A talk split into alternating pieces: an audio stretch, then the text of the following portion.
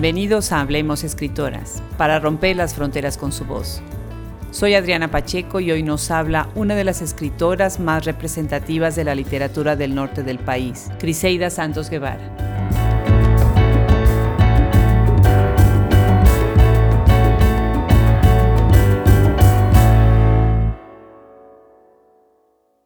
Por ejemplo, Rayman Reason lo escribí pura y sencillamente como se escribe una canción de rap. Bueno, eso esa era mi intención, ¿no? Criseida Santos Guevara nació el 6 de mayo de 1978. Es poeta, novelista y activista. Es egresada de Letras Españolas del TEC de Monterrey. Tiene una maestría en la Universidad Estatal de Nuevo León y está terminando otra en escritura creativa en la Universidad de Texas El Paso. Sus principales temas de interés son, entre otros, las expresiones culturales, la maternidad y las identidades lésbicas. La ciudad de Monterrey y algunas ciudades de Estados Unidos aparecen continuamente en sus obras, así como abundantes referencias a la cultura pop, el bilingüismo y la música. Por su primer libro Rhyme and Reason, Fondo Editorial Tierra de Adentro 2008, ganó mención honorífica en el Premio Binacional de Novela Joven Frontera de Palabras. Y con La Reinita Pop No ha muerto, el Premio de Novela Breve de la revista Literal 2013. Otras de sus obras son Don't Ask, Don't Tell en Círculo de Poesía, Arena sale de mi boca mientras listones amarillos ahorcan postes de no parking, publicada en Arena Blancas 2004. Al diablo Peter Florick y el gobierno de Illinois, ensayo publicado en la antología titulada Te guardé una bala. Criseida, me da muchísimo gusto eh, estar platicando contigo el día de hoy. La primera vez que platicamos fue precisamente en Toluca a través de una videoconferencia que organizó Maricruz Castro Ricalde y me dio muchísimo gusto tenerte ahí, precisamente por la importancia que tiene tu obra en el discurso actual, tanto en la literatura como eh, en toda la cuestión de la sociedad y también porque uno de los capítulos de nuestro libro Romper con la Palabra está prácticamente pues dedicado a, tu obra junto con la, la de, las otras, de otras escritoras mexicanas. Así que bueno, para mí va a ser un gran placer platicar el día de hoy. Muchas gracias por la invitación, por la oportunidad de conversar más acerca de pues estos temas que nos convocan. Bueno, platícame un poco, Criseida, tú vives en El Paso, Texas. Así es, tengo, estoy cumpliendo el tercer año en El Paso, Texas. Estoy realizando una maestría en escritura creativa en la Universidad de Texas en El Paso y esa es la razón por la cual estoy acá en la zona Juárez El Paso. Muy bien, y te, terminando, ¿tienes planes de continuar con un posgrado? Eh, ¿Quieres regresar a México o esos planes todavía están en veremos? Pues es un, un, son unos meses difíciles, estamos en marzo, abril, en los que todavía no se, no se define nada. Sí solicité algunas universidades para continuar el proyecto que estoy o que inicié acá en, El Paso. Pero bueno, no estoy peleada con la idea de, regresar a México. De hecho, creo que es muy positivo para, para mí, para el trabajo creativo, no, no perder a México. Entonces, no, no estoy peleada con esa idea. Estaría acá si, si se dan las cosas. Sí, definitivamente siempre se ha visto en tu obra eso, eh, eh, que, tienes un pie acá, un pie allá, no, no dejas de lado, ¿no? Hablar sobre nuestro país, sobre México y hablar también sobre Estados Unidos y todo lo que, lo que está sucediendo allá. Platícame un poco sobre tu trayectoria. ¿Cuándo empezaste a escribir tanto ficción como no ficción? Pues yo creo que eh, yo escribo desde que aprendí las vocales en la primaria, ¿no? Obvio no hacía grandes obras, pero siempre estaba escribiendo algo, eh, le cambiaba canciones a la, letras a las canciones, eh, hacía revistas eh, para la primaria, hacía el periódico escolar, eh, el, claro, el, querido diario, ¿no? Tenía unos, unos muñecos a los que yo según los ponía a cantar, eran estrellas pop, etcétera. Yo creo que desde ahí se veía clara mi intención hacia lo pop. Y este, hacía revistas, ¿no? Acá tratando de emular. No tenía yo gran acceso a revistas, pero no sé, tratando de emular notitas musicales, que era una eh, publicación que yo leía mucho en aquellos años. Me acuerdo muy bien de ella, cómo no nos vamos a acordar, notitas Exactamente, y así les hacía entrevistas, ¿no? Hasta que empecé a escribir cosas más elaboradas. Primero empecé con la poesía, pero en ese aspecto me rendí muy fácil y muy pronto. Y ya fue eh, ya más grande que empecé con la narrativa, con la, con la novela en específico. ¿Y cuáles son los géneros literarios que, que escribes? Pues eh, cuando la, primera novela que publiqué, que fue Rhyme Reason, yo ya estaba un poco harta, de, digámoslo así, porque yo escribía mucho, pero escribía como muy fragmentado, muy, muy, de cierta manera no, no, se podía catalogar en, en, una cosa o en otra, era muy corto para hacer novela, muy largo para hacer cuento, etcétera. Entonces, eh, cuando escribí Rayman Reason, yo dije, bueno, voy a escribir eh, apropiándome de esta figura del rap, del freestyle. Entonces, a partir de ahí empecé a, a ser un poco más laxa con los límites entre los géneros. Bueno, precisamente tu libro, Rhyme and Reason, ganó mención honorífica en el premio eh, binacional de la novela Joven Frontera Palabra, lo que estoy viendo aquí en el 2008, es así, ¿verdad? Así es. Sí, este premio entonces lo, se da en Tijuana. ¿Nos podrías platicar un poco sobre este premio y, la relación que tuvo él con, la, con, con tu obra? Pues eh, Ryman Reason así eh, lo, lo, planteé desde, desde, el discurso del rap, ¿no? Por, por, eso se llama Ryman Reason. Coincidió, yo le di punto final al libro y vi que estaba abierta la convocatoria y siempre me gustó mucho la convocatoria, me, eh, sigue gustando, el, el, concurso está vigente todavía. Me gusta mucho que se convoca a los escritores del área fronteriza, Texas, California, Arizona, del lado norteamericano, pero también del lado mexicano, Nuevo León, Tamaulipas, Baja California, Sonora. Entonces, siempre pensé que, que ahí cabía mi obra. Yo ya para cuando escribí Rayman Reason ya había estado viviendo en las Cruces Nuevo México un par de años y ya esta eh, convivencia entre Estados Unidos y México de forma cultural me llamaba la atención. Entonces, eh, sacar la mención honorífica en el Premio Binacional para mí fue así como, dije, eh, creo que voy en, buen camino respecto a, a mis intereses, ¿no?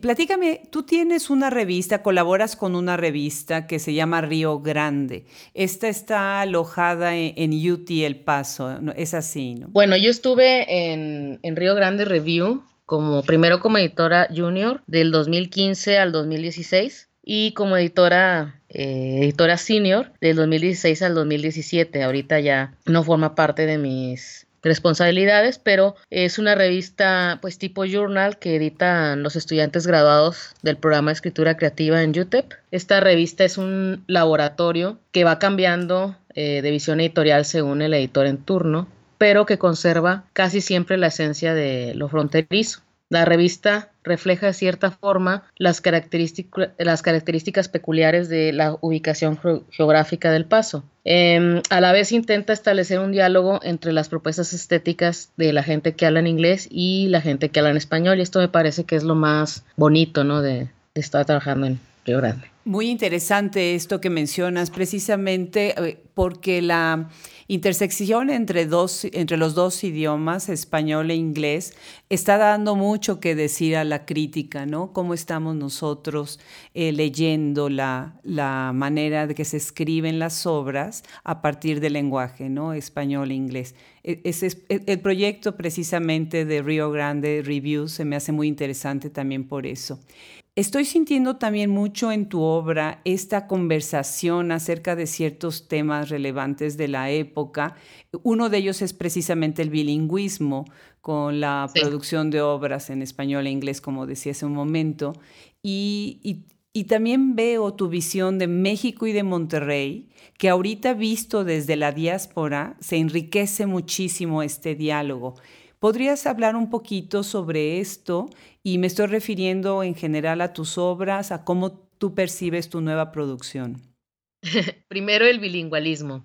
Eh, bueno, no lo digo yo, lo digo, lo dicen los que saben. Eh, la literatura fronteriza tiene como una de sus características más frecuentes el uso de las palabras en inglés. Esto es simple y sencillamente porque em, pues este tipo de literatura, la, literatura que se escribe en esta área, recoge estos aspectos de, la realidad. Eh, aquí no hay mucho nuevo que decir, pero en los estados del norte de México eh, es muy común el uso de las palabras en inglés. Esta mm, convivencia que no es solo en el lenguaje, sino en lo político, lo económico, lo cultural, ya mm, ha sido señalada para ejemplificar lo que entendemos como sociedades globalizadas. En 2002 incluso en la revista Times reconocieron o acuñaron o reconocieron que se estaba denominando a esta frontera cultural como Mexamérica, ¿no? Mexamérica, exactamente, el término que están acuñando, sí. Ajá.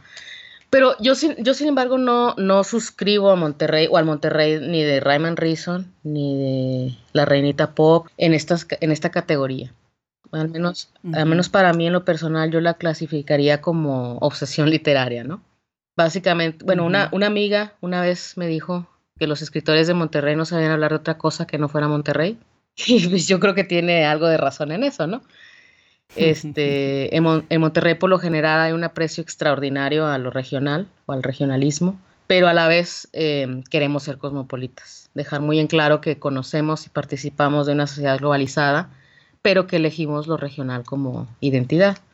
Ahora bien, los personajes de Raymond Reason y la reinita Pop están rodeados de cosas particulares de la época, profesionalistas eh, desempleados, una tentación por inscribirnos dentro de la generación que buscaba el, sueño americano. Y bueno, estos personajes de, las novelas de Ramen Reason y de la Renita Pop eh, pertenecen a una clase educada, con cierto poder adquisitivo, que creen tener una ventaja sobre el inmigrante promedio o el, inmigrante que está representado en la, en la literatura, ¿no? Y creo que este es el drama, bueno, al menos en, mi, en mis personajes. No hay sueño americano, ni mexicano, ni mexicoamericano. Sí. Pero no pueden dejar de intentarlo. Mucha gente acá en la, en la región, en la región Juárez El Paso, en la que estoy, en la que viví durante tres años, este, prefiere considerarse como un ser fronterizo. Tú les preguntas de dónde eres y te dicen Juárez El Paso, o te dicen no me considero ni Juárez ni El Paso, se consideran más como un ser fronterizo antes que juarense o pasoan. Y yo no creo que este sea el caso de Monterrey, que es más, una, que, más que una frontera física, eh, se sitúa dentro de una frontera cultural. Respecto al nacionalismo, eh, la gente de Monterrey tiene muy claro de qué lado proviene, pero igual tanto México como Monterrey nos, nos rompe el corazón de forma muy constante. Así lo ven, así se sienten entonces. Así es. Claro. Fíjate que ahorita que estás mencionando sobre el discurso nacionalista, eh, tú tienes un poema eh, titulado Don't Ask, Don't Tell, que lo publicaste, eh, está publicado en Círculo de Poesía 2017. Déjame leer un fragmento que a mí me, se me hizo muy interesante y para poder platicar precisamente sobre esta cuestión de los discursos nacionalistas. Y escribes esto, alguien entra a interrumpir el combate Ambas tropas se acuartelan. Hay un abrupto cese al fuego. Todas las miradas se concentran en la tele. Cualquier comentario a partir de ahora será un rumor indistinto que tendrá que ser sobre la telenovela en turno o el programa de variedades. Y aquí empiezas en todo el relato a hacer pues algo muy característico de tu obra, ¿no? Eh, hacer referencias a la cultura popular, a la cultura de la televisión, sobre todo eh, a la actividad cotidiana vista como algo normal, que es parte de la vida, pero para hacer una crítica muy incisiva acerca de esta imposición de un discurso nacionalista. ¿Podrías ahondar un poquito más en esto? Bueno, en el, en el caso de Don't Ask, Don't Tell, no me refería, bueno, sí me refería, pero me refería más a, una idea como de la nación gay o de la nación LGBTQ, etcétera. Eh, o mejor dicho, de la ciudadanía eh, que tenemos como gays, lesbianas, trans, que es muy, muy complicado defendernos frente a estructuras eh, sociales muy enraizadas. A mí me parece que en, el, en arena sale de, mis, de, mi, de mi boca mientras listones amarillos ahorcan postes de no, de no parking. Ahí sí se nota más como una extrañeza con la que vemos las cosas, ¿no? En el, caso particular, la guerra. Eh, la extrañeza con la que vemos o, con la que solíamos ver, ¿no? Porque ese texto es del 2003, cuando yo vivía en las Cruces Nuevo México y, y no nos íbamos a imaginar que en menos de 10 años se iba a poner esto muy complicado, ¿no? En, la región norte con la, con la llamada guerra del, narcotráfico. Sí, eso que no nos íbamos a imaginar que, que, esa misma extrañeza la íbamos a tener, pero hacia nosotros, ¿no? Y no hacia nosotros como nación, sino también hacia nosotros como personas que estábamos acostumbrados a ver eh, la guerra y la, el nacionalismo como en aparador. Sí, en arena sale de mi boca, por ejemplo, esta imagen de la, los honores a la bandera y el patio escolar en donde estás al rayo del sol y se puede sentir perfectamente bien en tu texto, ¿no? Esta, eh, este tedio de estar haciendo toda una función repetitiva, ¿no? Me, produce una sensación precisamente de esta idea de la nación como algo estático, lejano, repetitivo, ¿no? No sé si, si quisieras platicar más sobre eso. Sí, es que lo que, bueno, lo que yo veía es que, o lo que veo ahora, que nuestra actitud es muy paradójica. Eh, se supone que el himno nacional es el resumen de todo lo que podía ser considerado nacionalismo, pero a la hora de los trancazos, la verdad es que es mentira eso del maciosar un extraño enemigo y si el soldado en cada hijo te dio, eso es mentira. Ahorita que estás hablando de esto y de las complicaciones que sufren los integrantes de la nación gay en una sociedad heterosexual, pienso en lo que escribe Francesca de Nester en el libro Romper con la Palabra, y ella dice, para una lesbiana de Monterrey que trabaja en Estados Unidos, seguir viva es un acto de resistencia a la cultura patriarcal y heteronormativa, al colonialismo y al imperialismo. Este capítulo habla mucho de este libro tuyo, precisamente La Reinita Pop no ha muerto. ¿Nos quisieras hablar un poco sobre este libro? Pues el espíritu de, de La Reinita Pop no ha muerto es poner en la mesa de, discusión asuntos como, bueno, no sé si la lesbomaternidad, pero al menos sí la, la ciudadanía eh, de gays y lesbianas, ¿no? Siempre he dicho que la literatura permite hacer algo que el activismo no, y viceversa. Y siempre he tratado de no comprometer o no, o no comprometerme o no comprometer demasiado una cosa con la otra. En, algunos momentos, sobre todo cuando estuve muy involucrada con la, con la causa de las maternidades lésbicas, puse en pausa la literatura, ahora es al revés, el activismo lo tengo en pausa, aunque eso no quiere decir eh, que me dejen de interesar o que me dejen interesar los temas de la lesbomaternidad. Y sí, eh, básicamente eh, la, la, reinita pop no ha muerto ha sido, bueno, fue esa, esa reflexión sobre qué puedo decir desde la literatura y qué puedo decir desde el activismo. ¿no? En ese momento yo sí me encontraba muy a mitad de camino de, ambas cosas y, me parecía que historias como las que yo trataba de contar, lo único que producían en la opinión pública era morbo. Entonces, ese es la, la, el espíritu, digamos, de, de la Renita Pop no muerto. Eso, eso es tan importante porque yo lo que recuerdo, lo que he leído sobre ti, bueno, ustedes realmente encabezaron un movimiento que fue parteaguas, ¿no? En todo lo que es la cuestión de, eh, las homomaternidades. ¿Cómo sientes ahorita el ambiente sobre esto? ¿De qué manera estás viendo este sistema heteropatriarcal? Eh, si de alguna manera se han alcanzado ciertos logros. Uy, es una pregunta complicada al menos desde, desde, desde donde dejé la discusión, ¿no? Desde el punto de vista de la literatura puedo decir que yo soy fiel al dicho ese de yo solo escribo de lo que sé. Y mi realidad en estos últimos años ha sido plantearme de forma constante qué son las maternidades lésbicas o qué es la causa gay o qué la, causa gay, no, la causa lésbica, porque hay, hay, que tener mucho cuidado también en autoinvisibilizarme. Eh, ¿Qué es lo que estas causas eh, cuestionan, qué, contra qué se están enfrentando, dónde se posicionan jurídicamente y socialmente. Mi lucha, por ejemplo, siempre fue en el marco de lo legal. Eh, no porque tuviera un deseo enfermizo, así como desesperado por ser reconocida por el Estado, sino por mera protección, por tener eh, acceso a la justicia. Protección para mí, para mis hijos, mi familia. otras compañeras, todo lo contrario, su lucha era contra el patriarcado, la, la homonorma, y la normalización de la maternidad lésbica. Y digo monorma porque a partir de los matrimonios, del matrimonio igualitario, matrimonios entre personas del mismo sexo, pues tendemos las parejas de gays y lesbianas a, comportarnos dentro de, la norma, ¿no? Y eso es algo muy cuestionado, o sea, para eso queremos eh, formar familias o realmente si queremos ser un, un discurso diferente, ¿no?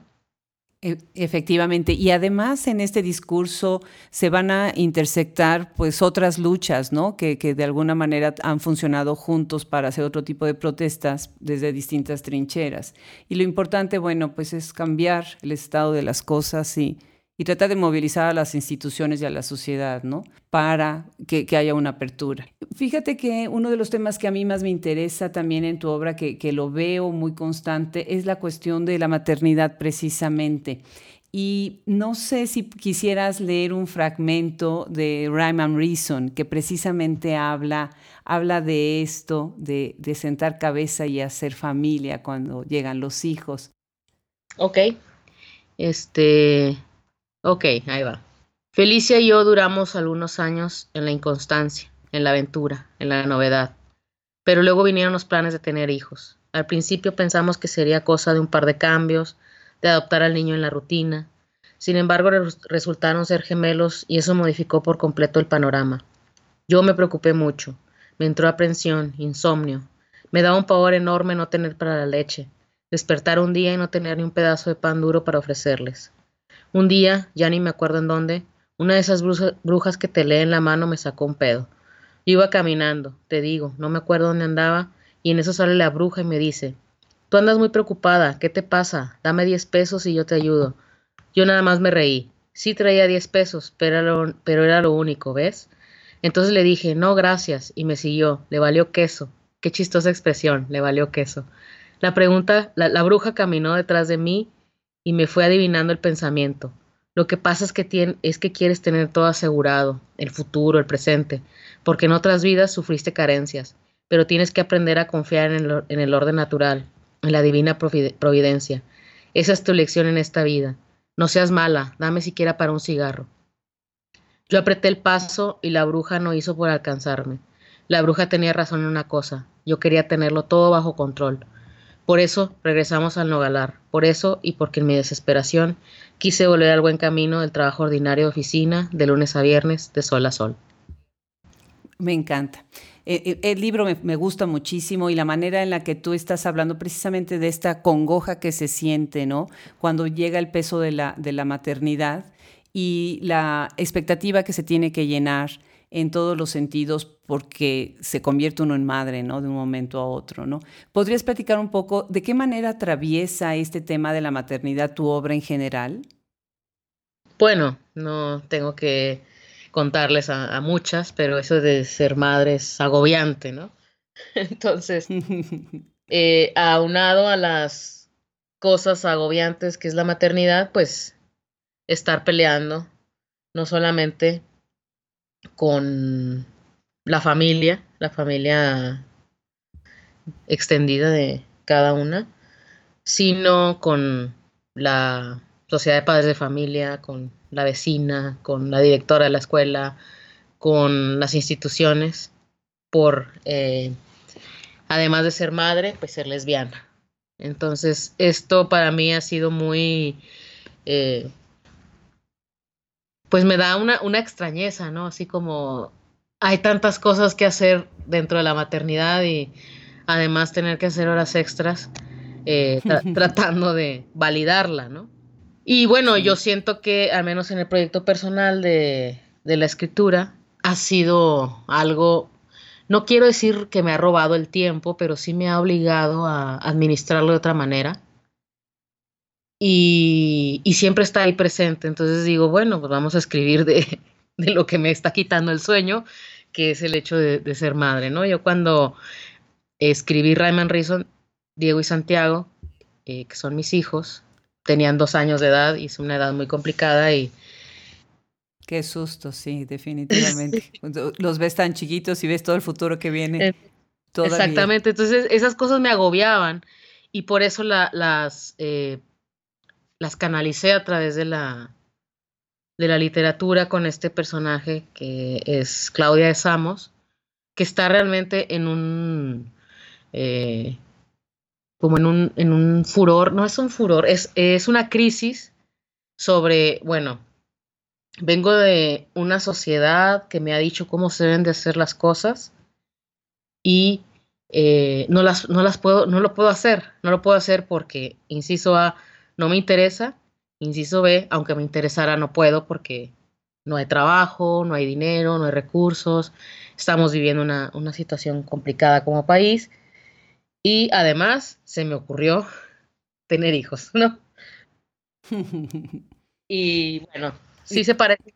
Se suma todo. Sí se parece un poco a mí, pero no es completamente yo. Sobre todo, me acuerdo que una, una amiga cuando leyó Raymond Reason me dijo, no te voy a volver a hablar. Y yo, ¿pero por qué? Yo pensaba que era por la maternidad lésbica y todo eso. Y dice, no, no puedo creer que haya sido capaz de golpear un perro. Y yo digo, bueno, yo, no golpeé un perro, o sea, lo, lo golpeé el personaje, ¿no? Sí, e, es interesantísimo como si de repente llegan y dicen, es que la autora es el personaje, no, pues definitivamente no es. Fíjate que una de, de los textos que a mí me gusta mucho porque yo veo la serie en televisión y la veo muy desde tu perspectiva, es lo que escribe sobre The Good Wife. Y eh, eh, tienes este texto de Al Diablo eh, Peter Florick y el gobierno de Illinois que es, está publicado precisamente en Te guardé una bala de Luis Bugarini en 2015. Y aquí estás hablando de las expectativas y de la, la pose de la esposa para poder cuidar la reputación del esposo, ¿no?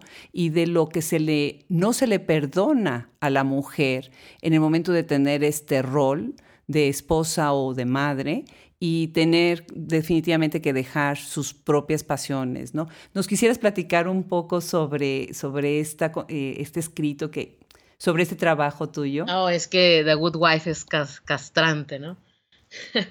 no me... Definitivamente. Eh, sí, la veía mucho, pero era una especie de... Era una especie de masoquismo por el cual la veía yo, eh, The Good Wife.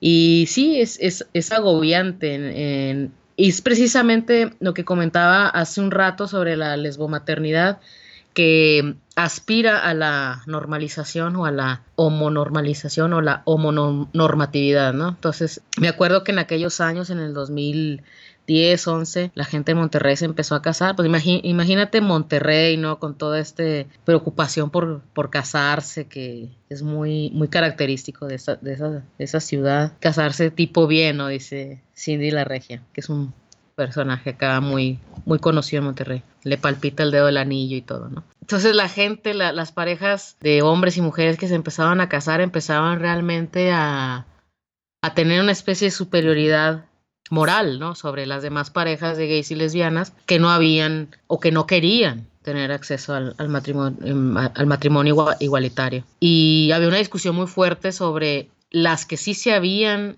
casado, en el caso yo me, yo me había casado, yo me casé en el 2010, en cómo deberíamos de comportarnos, si nos deberíamos de peinar de cierta manera, nos deberíamos de comportar de cierta manera. Y al final del día nos quedamos pensando, bueno, ¿a quién le importa, no? O sea, estamos, estamos eh, peleando por la gubernatura de Illinois o qué.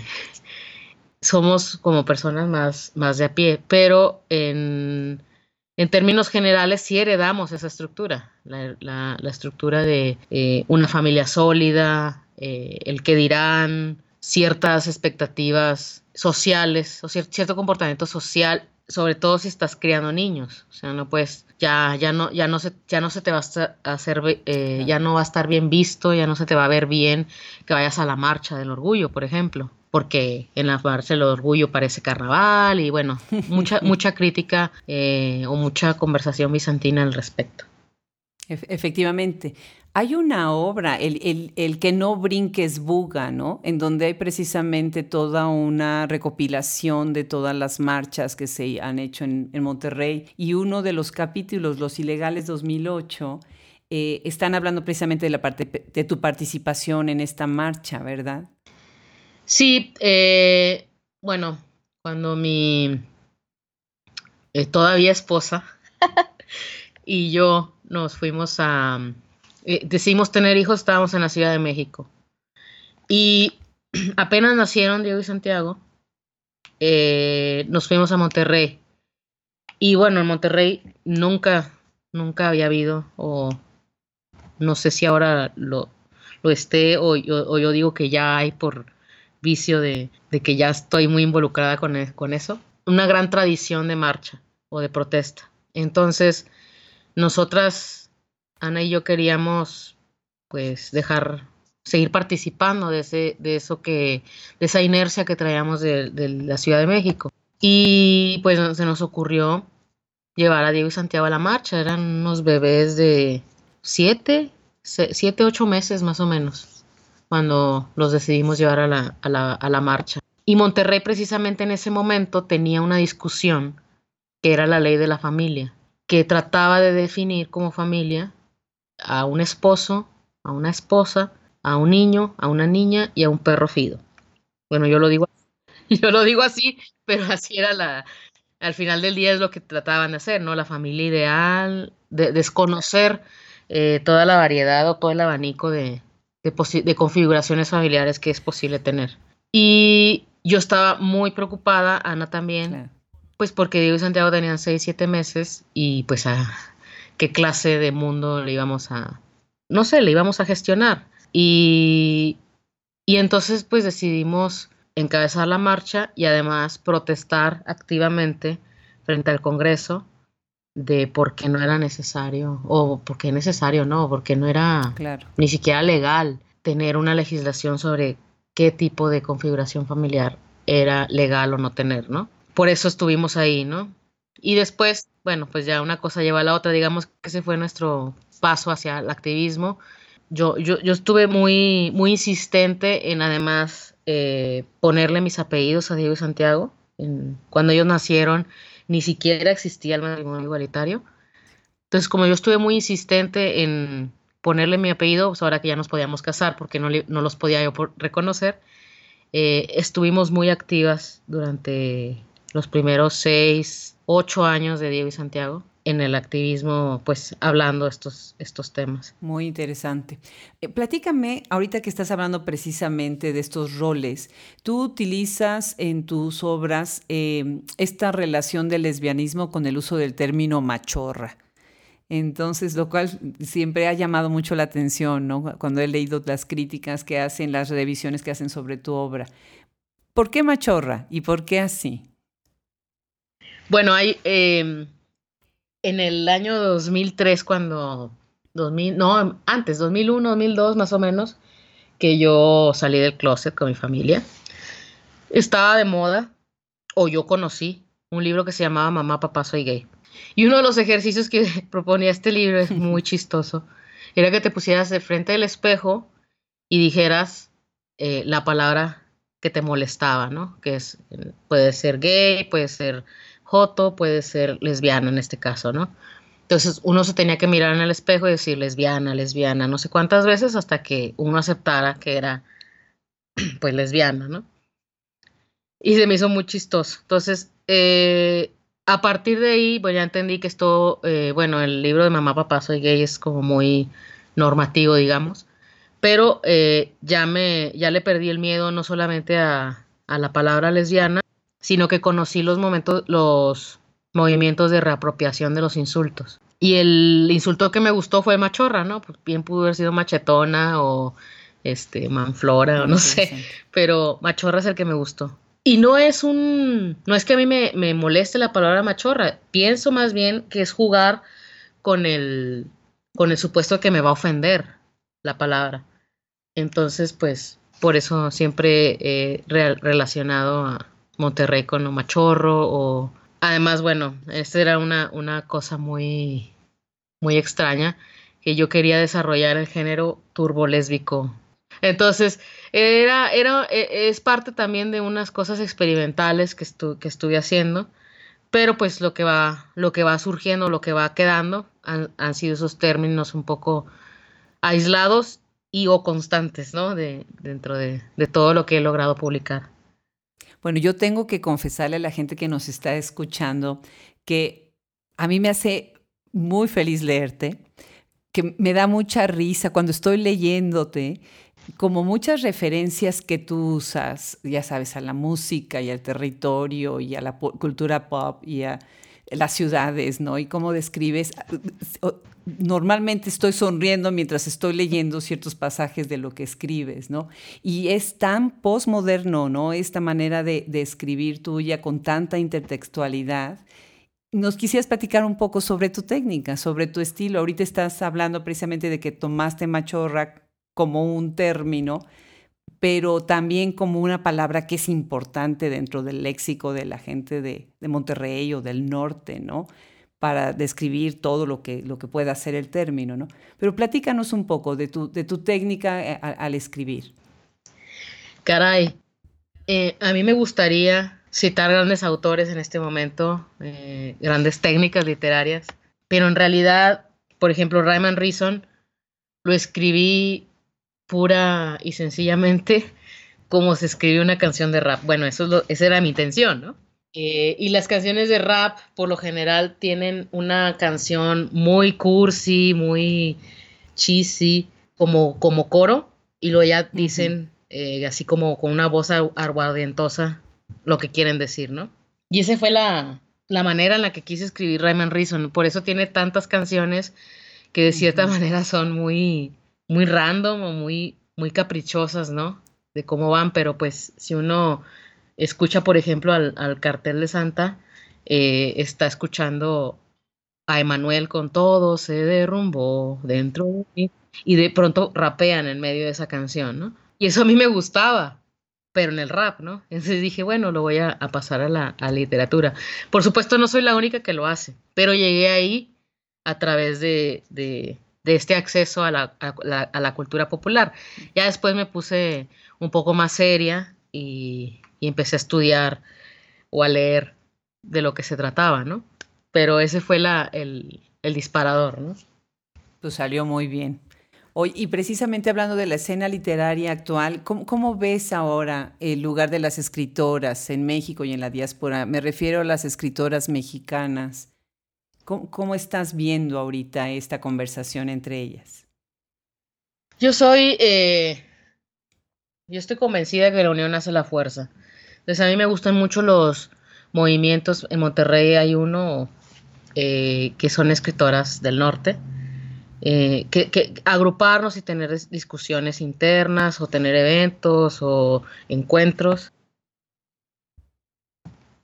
Por ejemplo, yo cuando estuve en Río Grande, invitar a las escritoras eh, compartieran, compartiera yo o no su poética o su visión de la literatura, pero abrir las plataformas.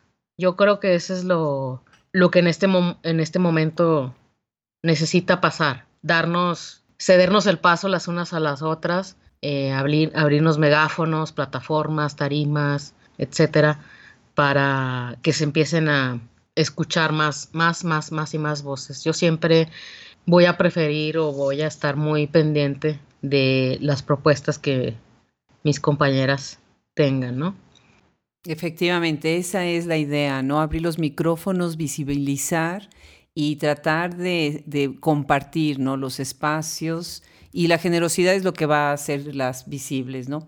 ¿Tienes, ¿Tienes alguna escritora así que te encante o escritor que te encante? Sí, muchos. Mira, yo trato realmente de no casarme con uno, ¿no? O sea, casarme. Exacto. Hablando de, de homonorma, ¿no? Este, tal vez soy, como lectora, tal, vez soy, digo, si, si soy seria, pues leo eh, lo que hay que leer, lo que esté de moda, lo que hay que conocer, etcétera.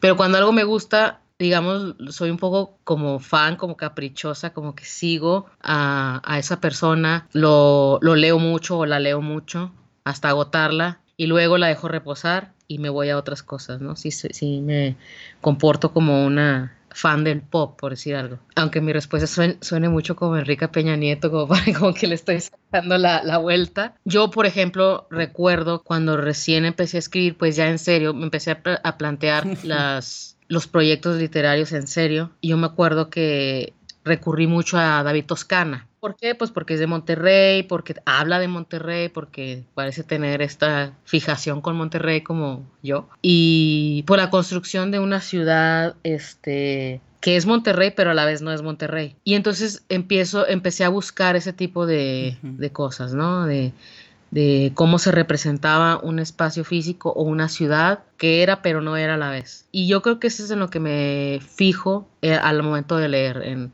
cómo se crea un, un lugar mítico o un lugar ficticio o un lugar literario propio. Entonces siempre estoy en eso. Muy interesante. Bueno, pues para cerrar esta conversación me gustaría eh, que nos platicaras sobre en qué estás trabajando ahora, si estás en algún proyecto en específico y qué más te gustaría agregar para que escuche nuestro público. Pues hablando de lugares míticos, em, estoy terminando un proyecto que yo inscribo por motivos de que hay que inscribirlo en algún lado dentro de la poesía, pero bien podría ser un, híbrido o un, cruce de géneros. Eh, habla de Habla de tres momentos, habla de las cruces Nuevo México, del Paso, Texas y de Houston, Texas, todo en un cruce con Monterrey, obviamente. Eso tratando de crear una, un espacio literario ficticio que sea y no sea a la vez la frontera. Y lo estoy terminando ahora, es un proyecto, es la tesis de la maestría en creación literaria. Justo acabo de poner punto final, me faltan correcciones, etcétera, pero eso es lo en lo que estoy trabajando. Va a ser muy interesante. Me va a encantar leer eso. Muy, muy interesante. Ahora, ustedes ahorita entregan este proyecto, pero después viene todo un proceso de revisión. Entonces, para que esto llegue al público, ¿cuánto tiempo pasa? Pues pasa el tiempo en que uno lo deje, lo deje ser y lo suelte. Eh, yo la verdad todavía no me atrevo, incluso para la tesis todavía no me atrevo a soltarlo, entonces estoy en un proyecto, en un proceso muy apegado todavía. Muy interesante. Criseida, pues yo tengo que darte las gracias. Eh, me gusta muchísimo tu trabajo, admiro muchísimo tu trayectoria. Sé que has hecho una buena red de, de escritoras con las que tú compartes, como ahorita acabas de decir y eso obviamente las ha posicionado en un punto muy especial. Me gusta muchísimo tanto la narrativa como, la, como tu ensayística y me encantará leerte como poeta, ¿no? Eso en, algún momento también se dará. Pues te agradezco muchísimo. Si quisieras agregar algo último y pues ha sido un placer tenerte en, eh, en el programa. No, el, el placer es mío. Un agradecimiento siempre a, a esta creación de plataformas, de puentes, ahora que vivo en la frontera, de puentes que se establecen para pues intercambiar eh, lo que está sucediendo en la escena literaria. Y es nada, eso, un agradecimiento más.